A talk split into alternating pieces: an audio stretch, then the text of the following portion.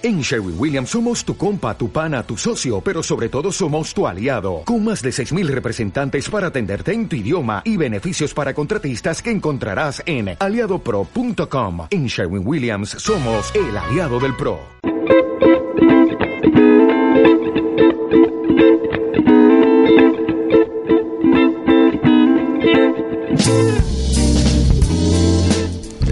Filosofando con la actualidad.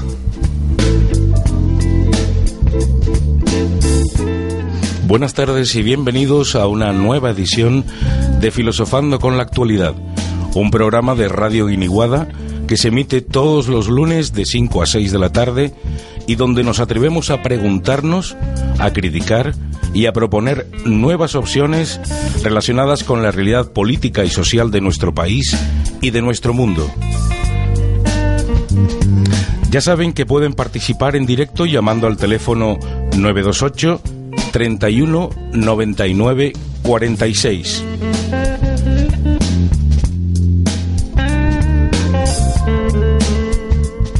A los mandos técnicos el compañero Cristian Santana y conduciendo el programa Xavier Aparici y este quien nos habla José María Sánchez.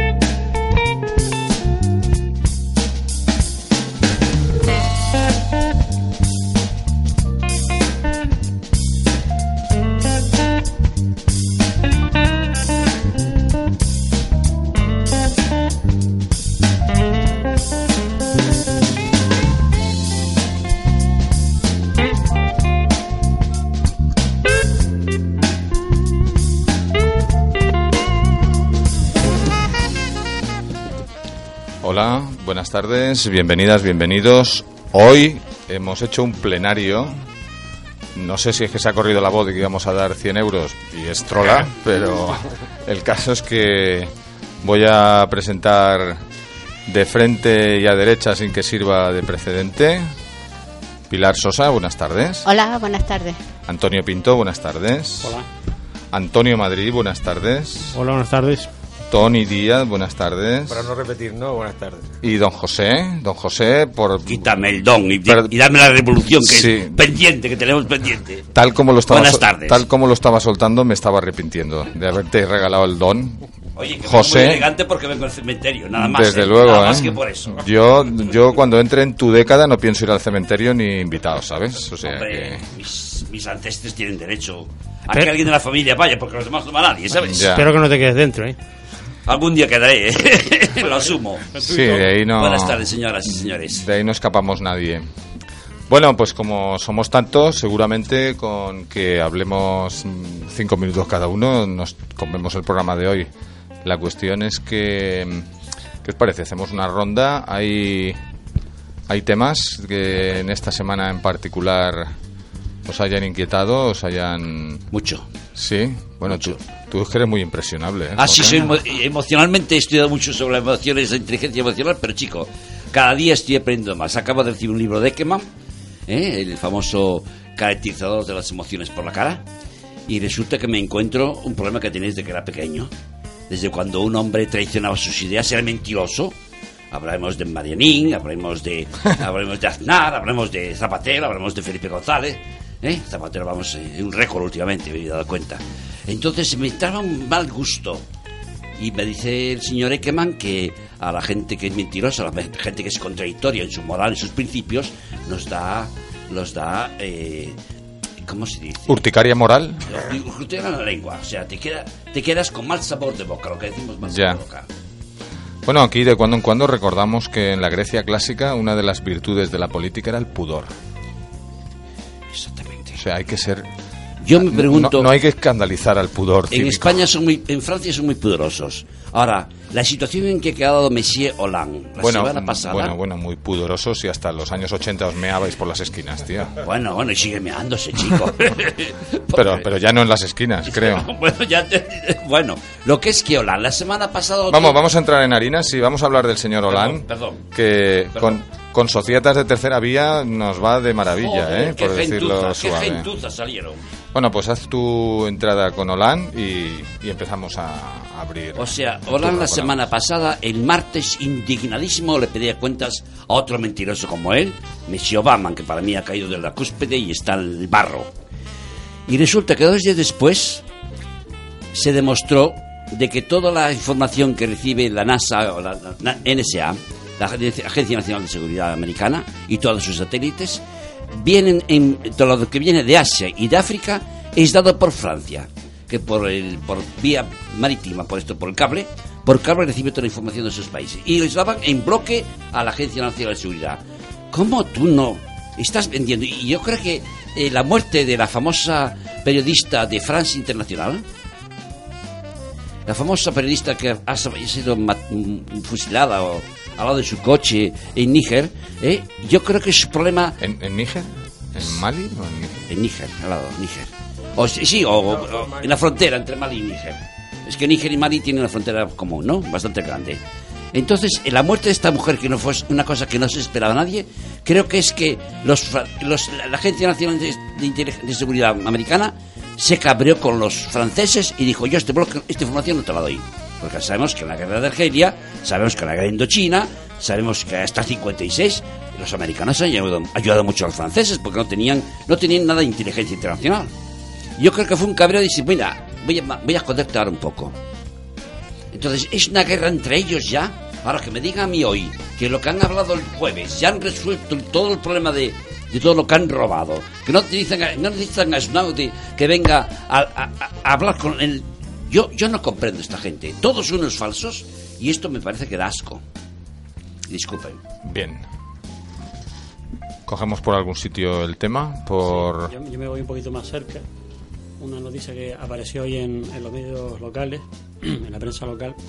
Eh, la guerra también larvada o no tan larvada que está ocurriendo en el puerto de Las Palmas, de la de Las Palmas, entre los socios de, de la SAGEP, que se llama ahora, que cambiaron el nombre hace unos años, y creo recordar que ahora tienen en el Consejo de Administración hay cinco asientos, uno de los cuales lo ocupa la autoridad portuaria, que sería la institución que representa puertos del Estado, y luego el resto son eh, empresas privadas, concretamente son tres en total. Está OPSA, La Luz y La Luz Market. Y al parecer hay una especie de baile de sillas, a ver quién se queda con, con el control del puerto. estamos hablando de de un punto neurálgico para la economía y la sociedad canaria, Gran Canaria en este caso, y de mucho poder. Entonces, mm, la noticia es que está habiendo un baile de sillas y puede tener repercusiones económicas y sociales. es que, que tiene repercusión social y yo no sé hasta qué punto, porque siempre he considerado al, puerto, al puerto como una, una ciudad aparte Nunca he visto una involucración entre lo que es Las Palmas capital con lo que es la explotación portuaria, que ha sido siempre eh, lo que tú decías, ¿no? un punto neurálgico de la economía, pero de la sociedad no, no lo, considero. Bueno, digo, digo la sociedad, tiene razón en parte, no lo decía en el sentido de, de implicación física o de intercambio de ningún tipo, que no sea económico. Es verdad que muchas veces parece que el puerto es una ciudad en sí misma, todo lo, todo lo que gira alrededor del puerto y el puerto de alguna manera da la espalda al resto de la ciudad. Eh, en ese sentido sí, es verdad que no, está- no, están- no tiene una tanta repercusión social, pero al, al tener la económica, porque el grueso de lo que consumimos en la isla viene por vía marítima, quiero decir que mm, el primer impacto es económico, que es evidente, pero después tiene una repercusión social, pues, puede influir incluso hasta en el propio entramado productivo de la isla, en función de... A, a eso me refiero. No, no, y- O sea, y no, no solo un tema económico. Sí, sí. Eh, si, si lees con calma y lees con y te fijas en lo que está pasando y lo que puede pasar, eh, la, la implicación en la isla es muchísimo mayor.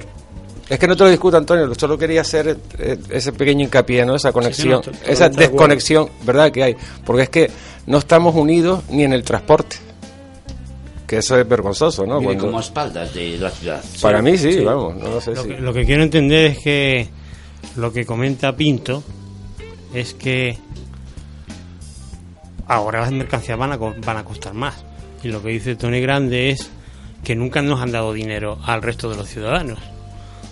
O sea que por un lado nunca nos han dado dinero, o sea, siempre ha sido un ente del Estado, queda dentro de la administración del Estado, nadie sabe dónde va ese dinero, nadie sabe cómo se paga, nadie sabe cómo se cobra salvo que hagas un estudio más o menos pequeño. Yo hice uno del puerto de La Coruña cuando estaba en la carrera y te dejan ver ingresos y gastos y imagino que aquí pues será parecido. La repercusión del puerto siempre ha sido indirecta con respecto a la ciudad para mí, ¿no?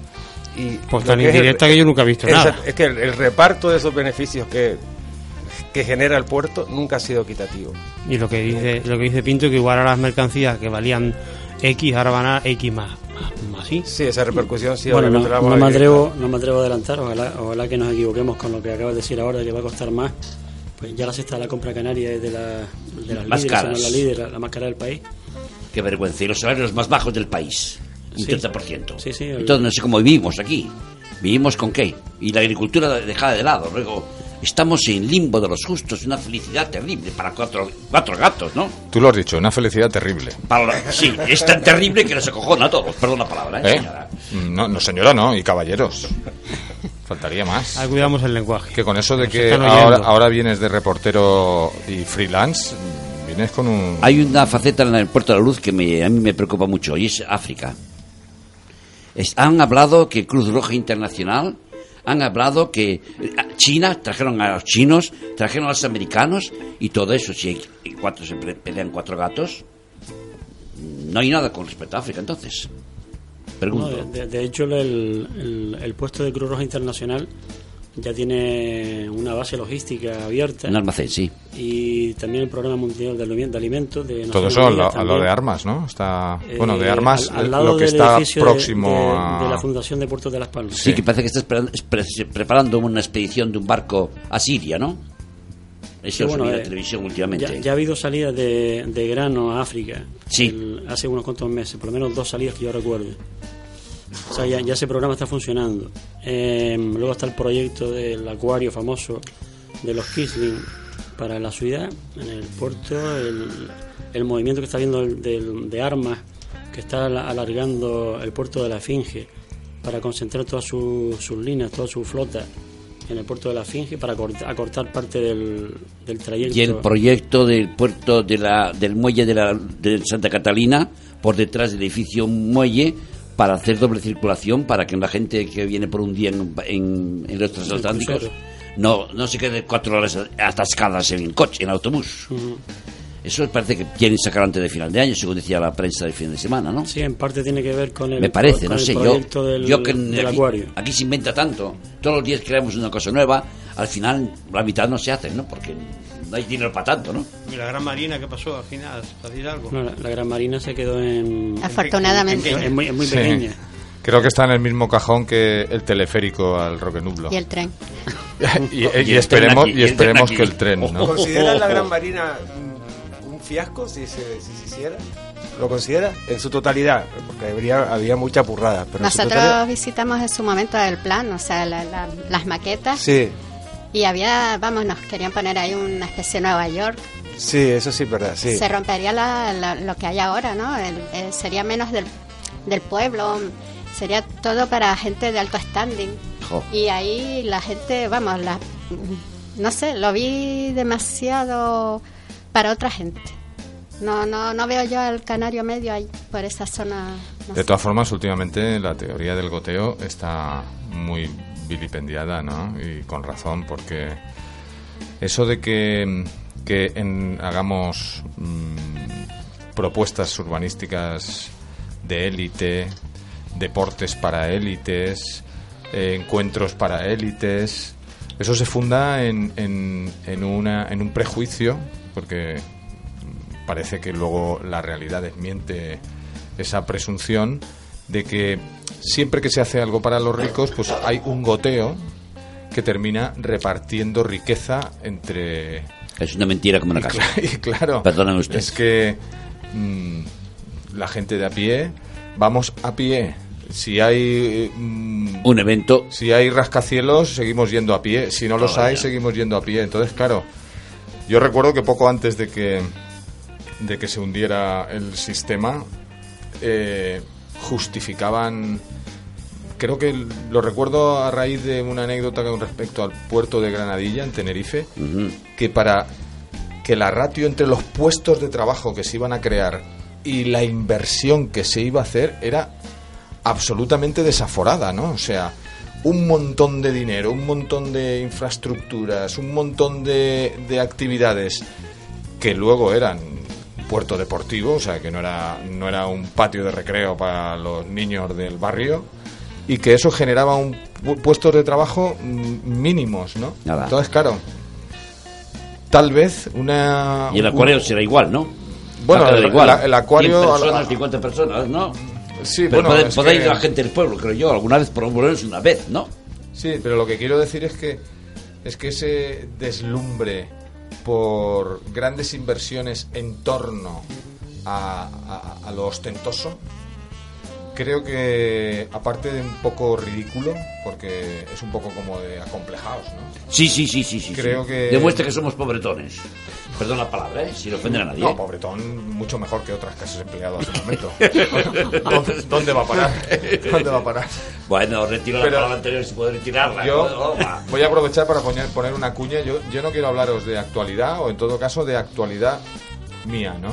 Yo estoy embelesado leyendo escritos de Eleanor Armstrong, que es una señora que le dieron el premio Nobel de Economía en el 2008 o así, por sus estudios sobre la economía de lo común la economía de los comunes, que claro, a mí por lo menos me había sonado siempre como una cosa muy de antaño, ¿no? De cuando en los pueblos la gente compartía prados, Sí. Bosques, bosques, fuentes, fuentes, lavaderos. riego. Perdóname, que era lo más que tenía un Bueno, pero resulta que es cierto que los comunes son idóneos para gestionar ese tipo de recursos estratégicos y locales y que además esta señora que le dieron el Nobel de Economía cuando ella era sobre todo experta en ciencias políticas, lo cual habla de lo buenas, lo buenas que son las mezclitas, se dedicó durante varias décadas a investigar qué ejes de diseño tenían los comunes que subsistían durante siglos algunos de ellos. Venían de siglos. Uno- los bosques comunes viene de Uno siglos. de los más notorios, en lo que a mí respecta, es el Tribunal de las Aguas de Valencia. No sé Por si ejemplo, ustedes han oído hablar de tiene él. 900 o 1000 años casi. No, no, tiene cua- 400 o 500 años, tantos no, pero vamos que la época de los moros. que viene acabando la Edad Media hasta el tiempo presente. Imaginaros, sigue, sigue. imaginaros una institución civil que pasa por todas esas vicisitudes, distintos regímenes políticos, distintos mm, periodos de desarrollo tecnológico, social.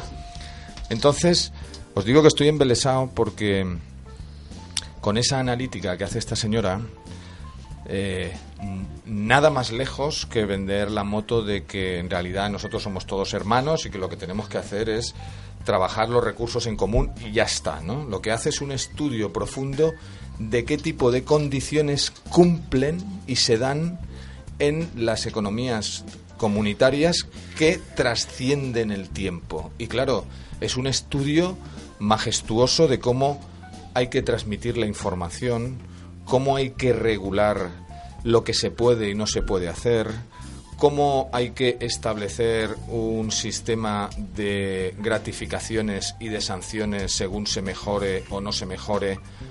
Lo digo porque, claro, no es de actualidad, no sale en ningún sitio, pero a mí me está me está llenando la cabeza y el corazón de, de criterios y sensibilidades porque Mantienes, mantiene la actualidad en cuanto que es vigente, ¿no? O sea, Sí, sí, absolutamente muy vigente vigente y en, un, y en un momento donde necesitamos solidaridad y sostenibilidad. Exactamente. ¿Querías Sí. comentar algo, Pilar? Sí, hablando de lo común que ha pervivido durante siglos y es eh, llevado en, as- en asambleas del pueblo, el aprovechamiento silvicul- de silvicultura, de, de ganadería, de pastos, etcétera, eh, está en peligro. Porque ahora eh, los señores del gobierno tienen idea de, de vender lo comunitario, de privatizar bosques, privatizar zonas comunes y los pueblos están temblando, eh, comentando y esto está ahí en un proyecto que ojalá no llegue a realizarse. Ojalá, ojalá. Pues al precio que se venden las cosas, poco van a sacar. No, pero, No, no, pero- bueno, yo recuerdo que la revolución industrial eh, en Inglaterra fue Igual a los chinos les interesa algo de ello, como el palacio de Urdacariño en Barcelona, ¿no? fue, fue predec- predecida por por un cambio sustancial en las leyes que afectaban a los comunes en los pueblos para crear esa masa de gente que tenía que ir a trabajar a las fábricas. Porque claro, ahora somos mucho más sofisticados, pero con esa estructura de, supervivencia y de, y de sostenimiento de recursos, pues ha habido generaciones y generaciones de personas que han vivido en ámbitos rurales y tan ricamente. Es porque- que parece, parece que la soberanía mm, no es deseada, o sea, cuanta más Bueno, dependencia, es la bicha. Claro, la, autonomía es Sí. la bicha frente a estos heterónomos, ¿no? Porque si algo, si algo es desde el punto de vista filosófico deleznable del sistema actual en el que estamos, es que estamos absolutamente desposeídos de lo que sea para funcionar autónomamente, ¿no? Nos tienen que dar empleo otros, Dependamos. nos tienen que dar financiación otros, nos tienen que dar la voz otros. ¿Y dónde está? Pues yo, sin embargo, mi, mi ebullición es en el, en el sentido contrario, ¿no? En, en desde una tradición, Sí. una tradición además centrada. Ella, esta señora Armstrong, cuando le dieron el premio Nobel, leyó un- un trabajo que decía más allá de los mercados y los estados. Muy bien. O sea, de lo que de lo que habla es de por cierto, no de manera ni totalitaria ni excluyente, ¿no? De lo que habla esta señora que, que tenía conciencia ecológica mm, muy lúcida es que hay una serie de recursos que son estratégicos desde el punto de vista medioambiental y que no podemos dejarlos al pairo del mercado. Pero también hemos visto que tampoco se pueden dejar en manos de los estados porque como instituciones los estados están todavía muy lejos de ser elásticos, flexibles, siguen funcionando por normas, por jerarquías, por quinquenios y claro, eh, mm, estás moviéndote con sistemas complejos. Bueno, acordaros aquí las aquí hasta nos hemos reído, ¿no? Que una temporada, no, a partir ahora consideramos que el el almendro es una planta invasiva en las islas y dices, bueno, y entonces, no, entonces habría que quitarlas. Hasta que, con un poco de suerte, antes de que obliguen a arrancar almendros por todos los sitios, dicen, bueno, ahora consideramos que no.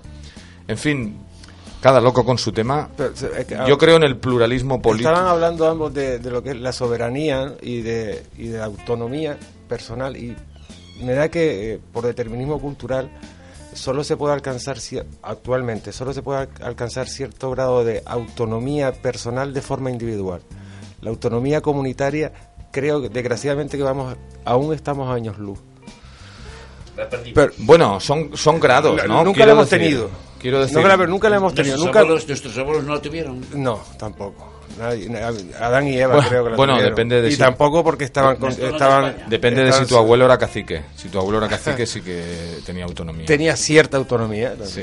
Pero Vamos no- a ver, yo pienso que en esto hay, hay grados y además eso lo llamaba Kant las aporías, ¿no? Que cuando es verdad lo uno y lo contrario. Quiero decir, no hay nada más autosuficiente y más dependiente que un ser humano concreto. Quiero decir, nos podemos imaginar una vida de, ana- de anacoretas en que casi no necesitas nada. no la de puedes conseguir así, claro. sí, sí, Pero sí, también bueno. nos podemos imaginar la absoluta dependencia, ¿no? Que está en, además en nuestro modo de nacer y de morir, ¿no? Pero yo pienso que hay un canal que, claro, relativo, ¿no? O sea, ser autónomo con otras personas es ser solidario, no es que yo hago mi soberana voluntad y que nadie... Eso, eso viene más bien de la tradición malentendida del liberalismo, que la libertad es que nadie me tenga a mí que decir nada, ¿no? Entre, entre esa manera de entender la libertad como, como la no responsabilidad ante nadie ni ante nada y el igualatarismo desde, desde los totalitarismos en que ser igual a los demás es que vas vestido de verde, no es que tienes un suelo de derechos y deberes común.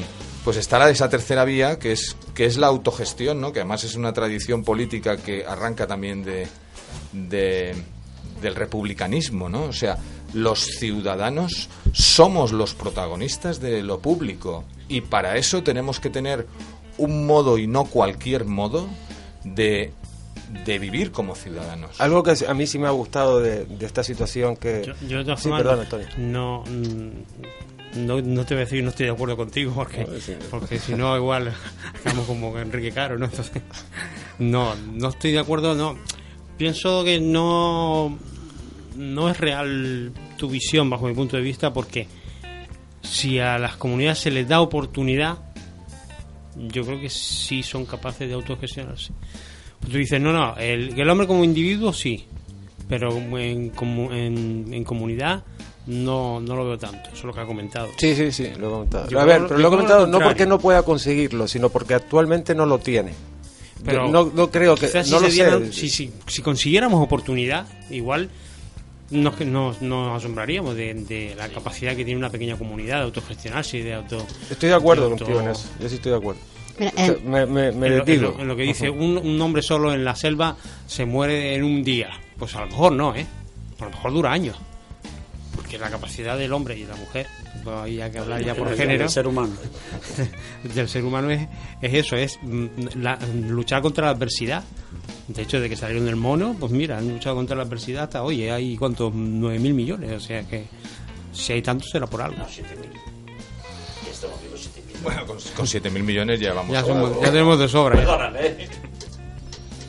Nada, comentar que a- al hilo de lo que están comentando los compañeros, que el- yo pienso que tanto el individuo como las colectividades, por definición, ni en la historia, ni actualmente, ni creo que en el futuro, jamás será ni el individuo ni las colectividades absolutamente mm, independientes en el sentido de que sepan hacer todo lo que les hace falta para sobrevivir. O sea, somos interdependientes por naturaleza. La autarquía. Eso no, eso no es ni bueno ni malo, eso es algo natural Exactamente. que debemos aceptar. Yo creo que ese no es el tema del debate. Todos somos interdependientes. Todos. Yo diría que afortunadamente. Eh, digo afortunadamente porque el ser humano creo que es un ser, ante todo, que busca la relación. Somos Ah, seres es social, relacionales. Nos podemos relacionar de muchas maneras. eh, para compartir con el otro, pero también para matar al otro. Sería un extremo y el contrario. Al contrario. Eh, a todos nos hace falta los demás.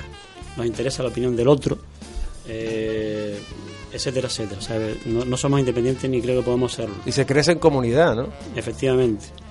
Bueno, Eh, eso por no hablar a, a lo que a algunos nos interesan las demás y a algunas les interesan los, Los demás. demás, ¿no? no, no por ahí, pero, tam- pero también. Hay muchas también- maneras de interesarnos. También en ese sentido, también en ese sentido necesitamos al otro o a la otra. Sí. Eh, pero que por un lado somos relacionales, por otro lado somos interdependientes, vinculado con el, primer punto, y por otro lado a lo mejor era un poco lo que decía antes Antonio, Antonio Madrid. Eh, lo que estamos reclamando es que en lugar de mm, negarnos el derecho a ser soberanos, entendiendo por soberano la capacidad de elegir cómo queremos vivir, porque tenemos ese derecho, o sea, que nos dejen elegir cómo queremos vivir y que no nos digan esto puedes hacerlo, esto no puedes hacerlo, siempre y cuando sean, sean acciones o sean cosas que nos permitan vivir en, en paz con los demás. Eh, ejemplos, ejemplos siempre ha habido en la historia de, de intentos de vivir en comunidades soberanas. Eh, Fanasterio creo que se llama, hay, hay muchas muchos ejemplos y actualmente las ecoaldeas son modos de vivir en comunidad alejados de este sistema mm, eh, en, zonas rurales, alejados de, de la contaminación, del consumismo, eh, y son, para mí, a mí me gusta esa idea de la ecoaldea. Sí, en ese sentido. Los tres han explicado bien lo que yo quería decir. Yo quería reflejar una realidad, pero no lo que podía ser la realidad. ¿no? Eh, para, mí, eh, esta época que hemos pasado de crisis, palabra que, ya le tengo esta manía, sí ha dado como resultado, como resultado positivo y que a mí me es muy grato, ver cómo en poco tiempo Todas las sociedades que han padecido, que estamos padeciendo esto, hemos crecido cívicamente, políticamente, humanamente, y tenemos un concepto mm, mucho más mucho más real de lo que es la autonomía, de lo que es la solidaridad, y además que la solidaridad sí nos hace autónomos, nos permite tener una interdependencia con el otro mucho más sana, de una competencia mucho más, mm, más humana. Y eso sí es verdad que, ha generado la, la crisis en, en, esta sociedad. Eso sí lo veo. Y empiezan a, resurgir todo lo que Antonio Madrid estaba diciendo, ¿no? la posibilidad de una verdadera autonomía comunitaria. Y esas ideas empiezan a resurgir. Las ecoaldeas, y, y no es una idea novedosa, y no sé cuántos años llevará eh, implantándose ¿no? en Alemania. Conozco varias ecoaldeas, no, no las he visitado, pero sé que, y además con una, una capacidad de, de autodeterminismo, de auto de autoabastecimiento, de autosuficiencia, gracias, increíble. Una dependencia del resto ínfima. Sí, también hay algunos ejemplos en el Reino Unido y en Irlanda, eh, por ejemplo, en el tema de las ciudades en transición que viene a ser algo parecido a lo que estamos diciendo ahora de las ecoaldeas, es decir, son, eh, son afortunadamente ejemplos de la vida real. O sea que no, no son, no, es teoría. O sea, no, estamos dibujando un futuro. No, no, estamos, eh, no estamos dibujando un futuro, eh, sino algo que ya está ocurriendo. Lo que pasa es que mm, en general los medios de comunicación mm, no le dan la importancia que podría tener que nos enseña solo aquella mitad contra el poder de las verdades dobladas. Contra el poder de quien conoce pero sangra además contra el poder de las canciones guardadas. Contra el poder que nunca abraza a los que pueden pensar. Contra el poder que nos vigila los pasos.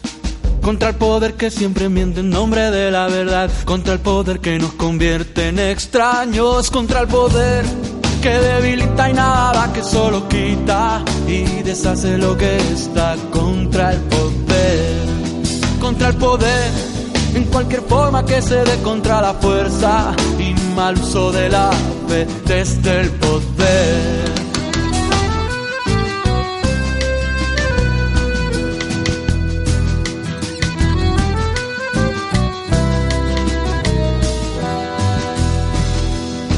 Contra el poder que abre una zanja entre el amor y el placer, emparentando el bienestar y la herida.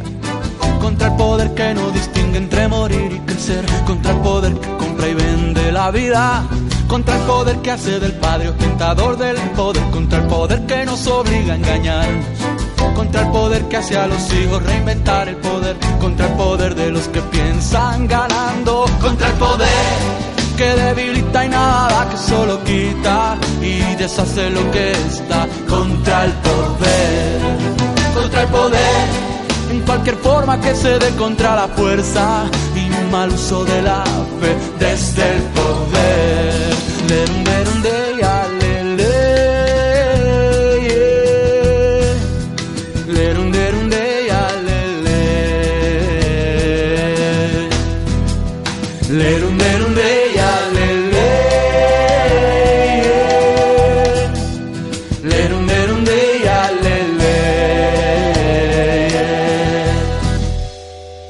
El poder que no descansa y se detiene a beber junto a las fuentes del sabor y el deseo. Contra el poder que no bendice en el hogar del poder, contra el poder de la ignorancia y los juegos. Contra el poder que debilita y nada que solo quita y deshace lo que está contra el poder, contra el poder. En cualquier forma que se dé contra la fuerza y mal uso de la fe desde el poder, contra el poder que debilita y nada que solo quita y deshace lo que está contra el poder, contra el poder, en cualquier forma que se dé contra la fuerza y mal uso de la fe desde el poder. Lerunderunde, alele.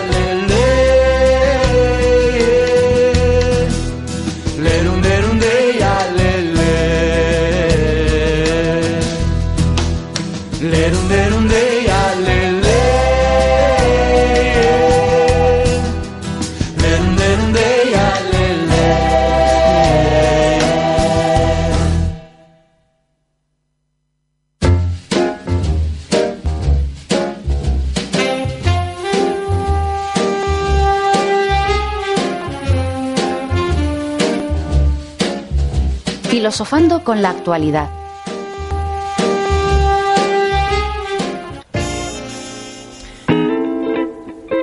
Con- continuamos, estaba Pinto comentándonos un tema de Reino Unido e Irlanda sobre las ecoaldeas. Y quiero que... Sí, sobre la- las ciudades en transición que tienen que ver con, primero, que es un caso real, no, no es teoría, y segundo, que hay una palabra que a lo mejor les puede chirriar en los oídos, que es la palabra de crecimiento, porque estamos en la cultura del crecimiento, o sea, el PIB tiene que crecer, las empresas tienen que facturar cada vez más, se tienen que expandir por todo el mundo, etcétera, etcétera.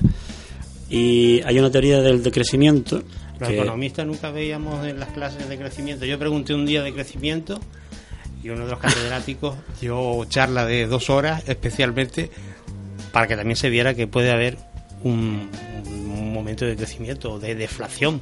Ajá. Que no es lo mismo. El, No. el decrecimiento, lo digo un poco para que la gente no se asuste, de todas maneras, eh, el que quiera lo puede consultar en internet e informarse un poquito más.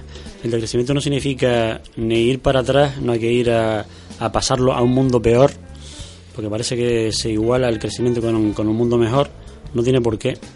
Eh, yo creo que uno de los grandes eh, males de la sociedad actual, no solo por la crisis, la crisis lo que ha hecho ha sido aflorarlo o ponerlo encima del tapete y encender los focos, pero eso ha estado siempre ahí. Y además otra cosa importante, ahora nos está pasando a nosotros, pero esto que nos está pasando a nosotros, al primer mundo, el tercer mundo y el cuarto mundo llevan toda su vida y generación tras generación viviendo en ese eh, eh, underground, un, un mundo que prácticamente no existe, un continente entero como África, por ejemplo, que es una, vergüenza. Eh, y lo que está pasando ahora es que ahora nos está tocando a nosotros. Parece que hemos descubierto las penurias, las penurias han estado siempre ahí. Eh, lo que quería decir del crecimiento era que no se trata de ir para atrás, para que la gente no se asuste, sino simplemente de pensar eh, si nos interesa crecer y hasta cuándo y en qué y en qué dirección y si nos interesa de crecer en determinados tipos de consumo, dejar de ser simples consumidores y solo consumidores, que es lo que nos estamos convirtiendo, tristemente. Estamos abandonando nuestra, nuestro rol de ciudadanos y ejercer nuestros derechos, no me refiero a cada cuatro años, sino de forma continua. Entonces, lo que debemos eh, hacer, creo yo, es recuperar el rol de ciudadano con mayúsculas y aplicarlo al día a día y de la convivencia con los demás. Y por otro lado, ser consumidores responsables. Solo con esas dos cosas, que, que no son poco, conseguiríamos que no, no creciéramos por crecer, sin saber hacia dónde, ni a lo loco, y además perjudicando a terceros. Por ejemplo, termino ya, eh, cuando se explotan a, a niños o a personas con, o sea, trabajadores en países del tercer y cuarto mundo, eh, sin ningún tipo de legislación laboral que los proteja, etcétera, etcétera, y por supuesto sin sindicatos. El, propio gobierno muchas veces cómplice de ese tipo de, de expoliación social. En el primer mundo nos aprovechamos de los precios de los bienes que vienen de esos países y no nos importa mucho en qué condiciones se consiguieron. O sea que es un poco pensar en todo eso y, y cambiar la forma Si de nos crecer. importa porque generamos eso. Sí que el- también el de, eh, la ciudad en, en transición mm, nace de la idea de que el petróleo se acabará y dentro de poquito y que nos tenemos que ir adaptando Por eso el decrecimiento nos tenemos que ir adaptando a ese, a ese mundo, igual que nos tuvimos que adaptar a quedarnos sin carbón, eh, irnos adaptando a quedarnos sin petróleo, que aunque las petroleras dicen, no, esto da para siglos, pero la- lo cierto es que ya están buscando entre las piedras con el fracking, están rebuscando, sacando de donde, de, bus- vamos, de donde no hay. Yo creo, yo creo que más que de crecimiento hay que empezar a, a transmitir la idea de, de cambiar los hábitos de consumo, los, cosas que no son necesarias. Por ejemplo, yo tengo este móvil, los que no, no me veis, que soy casi todo de la radio, veis que es un móvil normal, que simplemente es un teléfono. Y después utilizo otro teléfono cámara de fotos. Yo no tengo WhatsApp, no puedo mandar las fotos por, por teléfono. Y no pasa nada, o sea, dentro de mi hábito de consumo no está consumir WhatsApp. Hay gente que sin WhatsApp prácticamente se suicida. El suicidio es máximo sin el WhatsApp. Pues yo no tengo problema, por ahora. Cuando lo tenga, igual me lo pongo. De momento no lo he tenido y no sé si más adelante me lo pondré. Esos son cambiar los hábitos de consumo, más que el de crecimiento, porque si habla la gente de crecimiento, igual dice, pues no, vamos a menguar. No vamos a menguar. Ah, por, por eso les invitaba a que no se asusten por la palabra, porque lo primero que nos viene a la mente es precisamente lo que tú estás diciendo ahora, que parece que tenemos que eh, trincarnos más todavía y, y vivir mal y pasarlo mal. No. No va por ahí. Es cambiar la cambiar el chip. Cambiar el Efe- efectivamente. Es lo que decía Einstein, si me permites. Sí, sí. ¿eh? No hay ninguna energía más limpia que la que no se, la que no se consume. ¿eh? La solar, por ejemplo, la energía solar, ¿eh? gasta mucho más en la distribución que en la misma creación de energía solar. Y otra frase también de Einstein, una energía mucho mayor que la nuclear es la de la voluntad. ¿Eh? Nuestra acción de cambiar nuestro disco duro, nuestra manera de pensar, ¿eh? que, ya expus- que, que ya lo pusimos hablando hace siete días, pues Einstein dice que es una energía mucho más potente que la misma nuclear. Sí, pero no da luz, ¿no? No da luz, pero la, No- la- la iniciativa, no da- la- no da la luz. creación de, de- de nuevas propuestas. Te, te entiendo, No. te entiendo. No da luz, pero calienta las orejas. algo es algo. Sí. Perdón, ¿eh? Bueno, eh, de crecimiento en algunos aspectos evidentemente hay que, hay que decrecer. Otra cosa es que si cambiamos de modelo, eso no va a significar que en las necesidades básicas tengamos que renunciar a nada que auténticamente nos cueste, porque, por ejemplo, si nos centramos en las necesidades, los ciudadanos eh, de este tiempo mm, concebimos la movilidad como una necesidad. O sea, pretendemos poder desplazarnos a unas distancias que a lo mejor hace 200 años en el mundo occidental estaban completamente fuera de lugar y todavía en muchos lugares de la Tierra hay O- mucha o gente. 100. Sí, o 100 o 50 o ahora mismo, que era lo que estaba diciendo, que hay semejantes nuestros que viven en otros lugares de la Tierra que, que hacer 30 kilómetros es una es una tarea ardua y además ocasional por ello mismo, ¿no? A donde quiero aterrizar es que imaginaros si nos volcáramos a un transporte público eficiente y desaparecieran en mucho los vehículos particulares. Eso sería evidentemente un decrecimiento notable, ¿eh? no es que no iban a cambiar los inputs, entradas, salidas, compras, ventas, pero eso no significa necesariamente que perdiéramos calidad de vida y movilidad, que es de lo que estamos hablando. Antonio Pinto, de lo, que- de lo que tú explicabas, ¿no? Sí, sí, estaba- efectivamente, o sea, la- las necesidades básicas, la alimentación, eh, el agua, el- la movilidad, etcétera, etcétera, La energía, la vivienda, la vivienda, o sea, no se trata de renunciar a nada de eso, al contrario, se trata de conseguir que todos, y digo todos con mayúsculas, eh, tengan acceso seguro, o sea, continuo y a un precio justo a, a- a poder disfrutar de todo eso. Y de manera sostenible. De ahí para arriba, efectivamente, y que dure en el tiempo.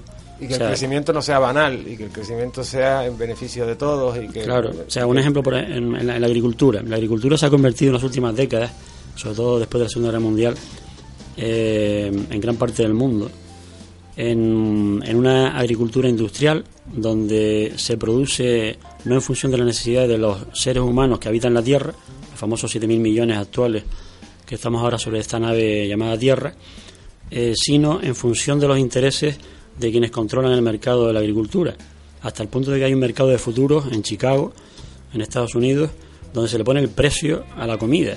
O sea, estos son, son palabras mayores. O sea, esto, esto a, a poco. Ahora, ahora no es el momento de entrar ahora en detalle, pero bueno, lo dejo ahí para que vean lo grave que estamos diciendo. Luego, unido a esto, está el tema de la soberanía alimentaria y la seguridad alimentaria, que ya lo hablamos en algún programa ya hace algunas semanas. Y por otro lado, la- el problema de la falta de diversidad, eh, de la biodiversidad, que está unido a la agricultura que acabo de decir ahora industrial. Es decir, si se coge todo, que el otro día por ejemplo me enteré que el 60% de las tierras cultivables del mundo están en África, el 60%. Posiblemente por eso los chinos y otros países de, que, que tienen la billetera eh, Llena, bien llena, pues, Cultivables que no este- cultivadas. están visitando Sí, sí, sí, cultivables. cu- cultivables. Cultivadas no. Cultivable pero no cultivada, desgraciadamente. Pues es. es un- fíjate qué, qué paradoja. El 60% del mundo de las tierras cultivables están en África. Y sin embargo, cada dos por tres nos enteramos de una hambruna que hay en países de África, del Cuerno de África a cualquier otro, otra región del, del Sí, continente. continente. O sea, una grandísima paradoja. Mientras en Chicago, en la bolsa de futuros de productos de materias primas agrícolas, se le pone el precio al trigo, por, por poner un ejemplo. A largo término, cinco O sea, años, un hay, año. hay- hay una grandísima paradoja, una grandísima injusticia. Luego está la OMC, la Organización Mundial del Comercio, que viene a ser quien pone las reglas del juego al comercio internacional. Los precios agrícolas, aquí un amigo francés sabe que se controlan desde Francia. Sí, muchos de ellos. O sea que Pero no de todo desde Chicago. también.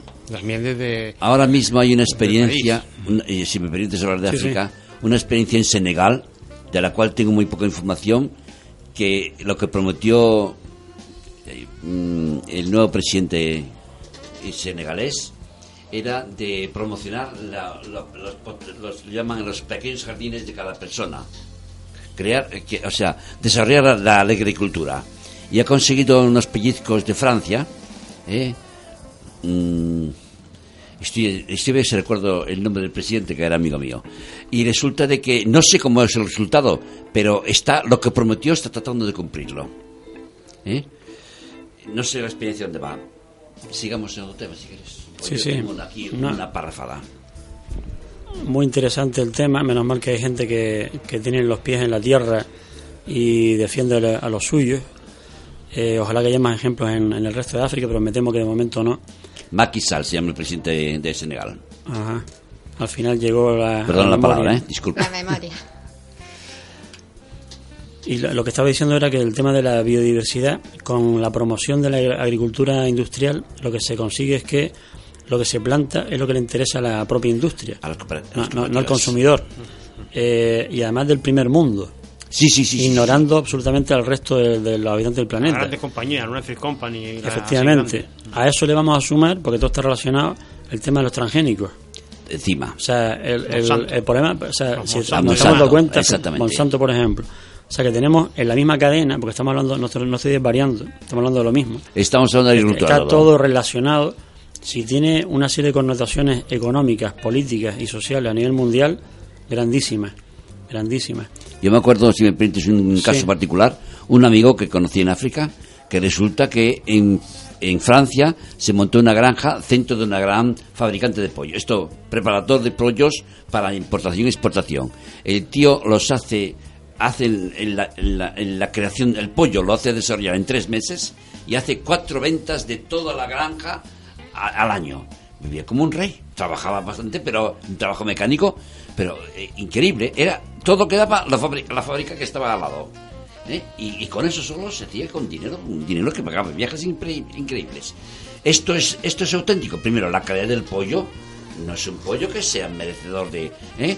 de, de, de, de- unas espe- especiales, son de máquina, ¿no? Son de abonos, son de productos de- transgénicos, ¿sí? y después el tratamiento, todo lo demás, todo es mecánico. Luego, ¿qué, es- qué, sabe- qué- qué ganamos con esa comida? Me pregunto yo.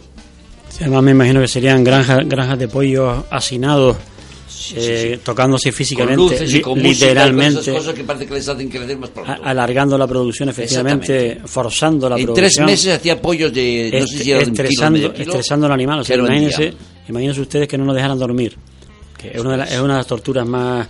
Bueno, yo nunca, lo he, no- nunca lo he vivido, pero Bueno, también lo de, lo de hacer foie gras también debe ser algo duro, ¿eh? también. Sí, lo Lo de, de la- de hacer foie gras, el hincharle el El hígado. foie gras, sí, sí, sí, sí, sí, sí, sí. Nos quedamos ahí en blanco. Nos hemos quedado en Me ha blanco. quitado el hambre, vaya. Yo tengo quitado- una- una- un, un lapsus aquí que quería comentar en otras ocasiones, que es muy, muy corto. Eh, somos, como decíamos antes, 7.200 millones de habitantes en la Tierra. Yo me preguntaba cuántos de esos 7.200 millones son millonarios. Millonarios, digamos, lo que tiene un millón de euros disponible para invertir en lo que sea. Resulta que la Unión, la Unión, la UBS, la Unión de Bancos Suizos, sacó un informe en el mes de septiembre diciendo que en la Tierra hay 4 millones de millonarios. Pero, con un incidente de que ha crecido el número de millonarios un 10% en el último año, 2012. O sea que ahora mismo, por ejemplo, España... O sea que son unas malas hierbas pertinaces donde las hay. no, o sea que con la crisis parece que está enriqueciéndose más los que más tienen. O sea, hay 440 millones. Exacto. O sea, hay, Oye. hay 40 millones que son españoles. Oye, ni que la crisis se hubiera montado para que ellos se hagan más ricos. Es que parece que es una contradicción completa. No, nos hacen a todos a apretar el cinturón para que después los más ricos sigan creciendo. Y después la, la administración pública española, la administración pública española ha gastado lo mismo que el año pasado, o un poquito más, un por ciento de dos por ciento, dos o tres. Y parece que se va a caer, caer la bóveda celeste. Cristianos, pero están engañándonos como chinos. No- no y el dinero que hemos ido a la banca no se piensa devolver nunca. Vaya chollos. no, no, no hay ninguna contradicción, más bien al contrario. A, po- a- a po- a poco que analicemos, eh, se, se ve, se- normal, ¿no? se ve claro. Normal, ¿no? Se ve claro. Vamos a ver, por un lado, es lógico que el que tenga recursos. Eh, Pueda sacar- multiplique. eh, efectivamente. Como una bola de nieve. Claro, eso por un lado. Pero por otro lado, estamos en crisis, claro, claro, es que, es que en crisis. a es que- revuelto, el que tiene pescadores. sigue teniéndolo. Que la es que guerra no es una teniendo. crisis, es una estafa. Vale, vale, perdona. Ah, ya lo has dicho todo. Lo has definido como... A ver, por ejemplo, el- eh, ahora, ahora que están diciendo frases como que estamos se ve la luz al final del túnel, etcétera, Sí, etcétera. ah, sí, no, sí, no sí. quiero entrar ahora Hay en eso. verdes, hay cositas por ahí. Eh, sí, no, lo- 0,1% de crecimiento, lo que brot- es un 0,1% Corre, corre, crecimiento. corre, corre, Forrest Gump. pero, eh, por ejemplo, ahora se está vendiendo la moto de que Bill Gates eh, entró en el capital de fomento de construcciones, por ejemplo, eh, y que están empezando a, a llegar inversores extranjeros a invertir en España como el ejemplo, o sea, la, la prueba del algodón de que efectivamente la economía española está mejorando. Bueno, si miramos con más detenimiento, con una lupa, y nos damos cuenta que, por ejemplo, están aterrizando fondos buitre, que se llaman, el, el- el nombre, sí, sí, el, nombre solo, el nombre solo ya... No te lo has inventado tú. No, no, no, no, no fui yo. Llegan fondos buitres que lo que están haciendo, como su nombre indica, es aprovechar la carroña. Lo digo en ese, en ese sentido. Los cadáveres. Con, con Los pena, cadáveres. con pena de las víctimas. Eh, aprovechándose de que la situación está como está y, y- y va peor, por lo menos en algunos sectores. Y lo que están haciendo es comprando gangas, porque tienen dinero, porque son, son la- lo que se llama la- la- las grandes manos, manejan mucho dinero a nivel mundial, se pueden permitir el lujo de ir, por ejemplo, a Grecia, a Portugal, a España compra Italia, bosques. Italia. España, A comprar los bosques, a los famosos, a los PICs, de manera que mm, vienen, son las rebajas, es como las rebajas que nos tenemos nosotros en y enero. Bill en Gates, y Bill Gates trae no, una rebaja, los no saldos. olvides eso. Los saldos, sí, Los Bill. Gates compró las acciones Ojalá con un fueran 40% de descuento. Así yo también compro acciones, Por ¿eh? supuesto, por De la supuesto. Complovis. Aparte que es una tontería porque mm, los inversores no tienen patria, quiero decir. El dinero no tiene patria. Bill Gates llega a España, compra el 6% de fomento, construcción y contrata y dentro de un año o dos, si le apetece, él hace números y se lo vende y se marcha. O sea que eso no demuestra nada. Nada. No Yo, yo cuando era pequeño los únicos que no tenían patria eran los piratas. El mundo, el mundo ha ido Y cambiando. lo de la patria, una partida. No, eso pero una no tenían patrida, a mí, yo, yo, cuando era, definición. ¿no? yo cuando era pequeño apatrida era un insulto, tío. Suena, suena muy raro. Bueno, hoy nos ha salido aquí un soufflé em, travestido de ensalada, pero en fin, eh, estamos llegando al final del programa. Hemos hablado un poquito de todo. Esperemos que también tenemos que decirle a nuestra audiencia que nos hemos sorprendido. Sí, que es la madre de la ciencia. Aguanten, aguanten esto. Bueno, viva los 5.000 millonarios nuevos que hay en España. ¿eh? No, Y- vivan no. Ya cada Viva- vez está más viven, claro. que déjalos vivir, que la gocen, que hasta que se llegue la revolución y se lo quitemos todo. Cada vez está más claro que somos el Hay muchas maneras 99%. de hacer la revolución, cuidado, ¿eh? No hace falta tirar tiros para hacer la revolución. Cada vez está más claro que somos el 99% de la humanidad enfrentados al 1% que no nos deja ni respirar y, que lo tienen muy bien montado. y que no es una manera de hablar, desgraciadamente. porque- Muy triste, muy triste. Bueno, muy triste, pero nosotros llevamos una temporadita que hablamos de alternativas, no solo de lo mal que lo hacen y de las malas intenciones que tienen, porque aún al borde del precipicio parece que, tenemos capacidad de maniobra. En línea de lo que comentabais antes de la sostenibilidad, yo el otro día vislumbraba como que vamos a vivir, si va todo bien, casi como de gratis, ¿no? Porque porque si dejamos de especular con los recursos estratégicos, si le aplicamos la computación, la robotización, el, el riego a goteo y, y quitamos la obsolescencia programada de las mercancías y de, lo, y de las máquinas, pues a lo mejor te compras una tostadora y la heredan tus nietos, tío. No tienes que estar comprando una tostadora cada dos años. A saber qué estás desayunando tú para esos pensamientos. Bueno, bueno. Lo No, que pero- yo ya sé es que no fumo. bueno, eso falta bueno. que hace. Es verdad que, que tenemos que ir cambiando, empezar por cambiar el, el discurso, el lenguaje y la forma de pensar, porque si no nos vamos a contaminar todo de la parte negativa y ya, ya hay que empezar a, a cambiar en, en la dirección contraria. La descontaminación empieza por ahí. Efectivamente. Contaminación Yo- empieza por uno mismo. Hoy mismo, hoy mismo termino, eh, ahora te doy paso.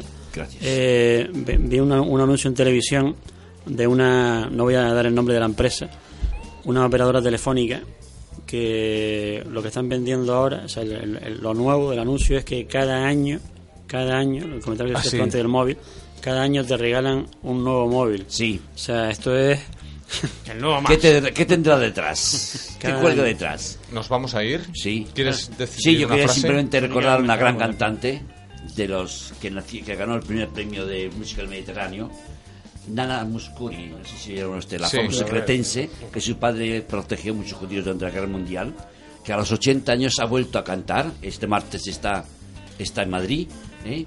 y que para mí es una mujer que, lo que decíamos, cambia la, voluntad, la hace ser cada día mejor. Muy bien. Hasta la semana que viene. Hasta la semana que viene. Hasta la semana que viene. La frase. Hasta la semana que viene. Bueno, todo, buenas tardes. Buenas tardes. Volveremos y con más alegría. Eso difícil.